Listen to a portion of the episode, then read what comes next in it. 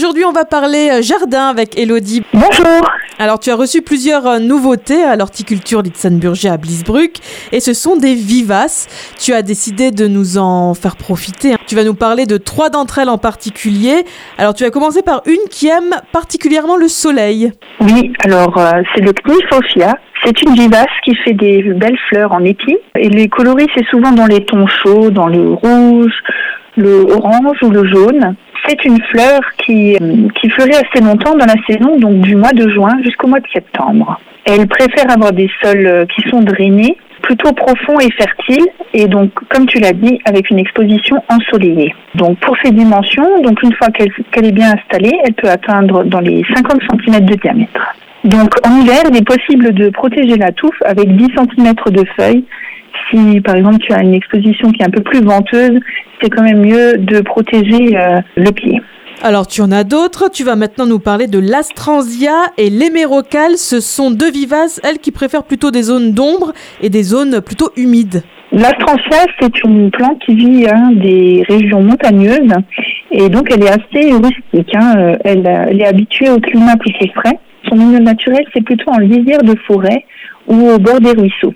C'est pourquoi elle préférera plutôt une situation mi-ombragée à ensoleillée, avec un sol qui est plutôt riche et unifère, et donc euh, un sol plutôt frais et légèrement humide. Ça, c'est une vivace qui euh, n'a pas de feuilles en hiver. Au printemps, elle a de nouveau les feuilles qui apparaissent.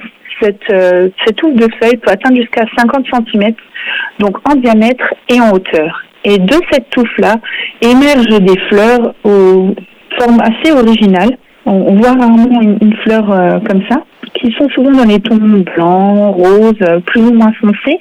Euh, elle fleurit du mois de juin au mois de septembre, en continu. Hein. Tu as tout le temps des nouvelles fleurs qui apparaissent. Ce qui est intéressant sur cette plante, c'est que tu peux utiliser ces fleurs en bouquet. Donc soit les prendre en bouquet frais ou les faire sécher. Et ce qui est aussi intéressant, c'est que c'est une plante qui est mellifère, donc qui va attirer les pollinisateurs. Ensuite, il y a l'hémérocale. Donc ça, c'est une vivace euh, qui aime aussi les expositions mi-ombragées à ensoleillées. Pareil, comme euh, l'astrantia, un sol frais et humide. Et euh, peut celle-ci être cultivée en pot.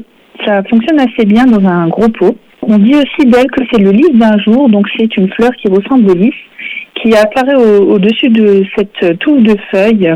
Pareil, ça se renouvelle durant tout l'été, tu auras des fleurs. Et comme c'est une plante qui aime avoir un peu les pieds euh, humides, il faut penser celle-ci à l'arroser régulièrement pour que tu profites plus longtemps des fleurs. Je rappelle que tu avais fait il y a quelque temps une chronique hein, sur les vivaces grimpantes. C'est un peu, c'est un peu pareil finalement tous les conseils de plantation? Oui, pour les conseils de plantation, pour toutes les vivaces, c'est globalement la même manière de procéder. Vous pouvez retrouver évidemment tous ces podcasts sur notre site radiomélodie.com.